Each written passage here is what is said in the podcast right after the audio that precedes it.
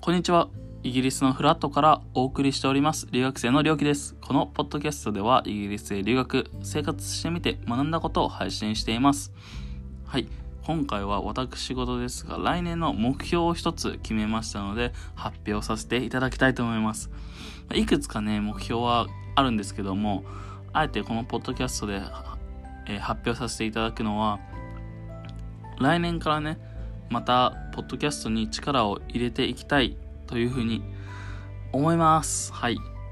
またっていうかね、別に今年力入れてたわけでも何でもないんですけど、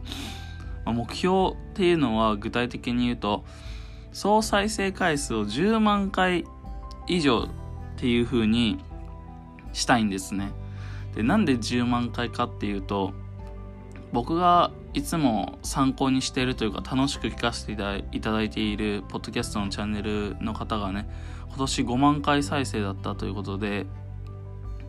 だからもうそのその方を超えるという意味もね込めてね大きく出て10万回ということではい。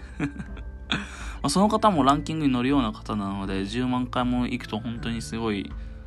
再生回数であるんだけどもちょっとね1年間頑張ってというか楽しみながらやってみたいかなというふうに思っております。はい。ただ問題としては僕更新頻度に波がありすぎるっていうのがねちょっと難点でしてあとは台本やね編集とかマイクなどもなしでやっているので今 iPhone のマイクでやってるんですけどだからそこをねその考えていきたいですね。その投資をするかだったりとか。はい。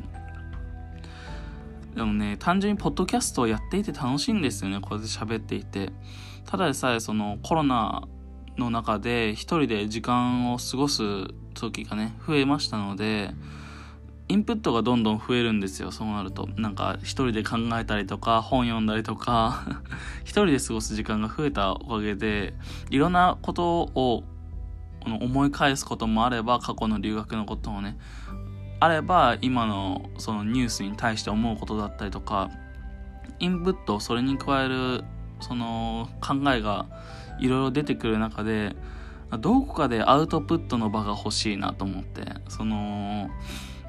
なかなかねそのクラスメイトとか日本の友達と喋る機会もそんなに多いわけではないのでどこかで喋りたいなっていうことをずっと思ってて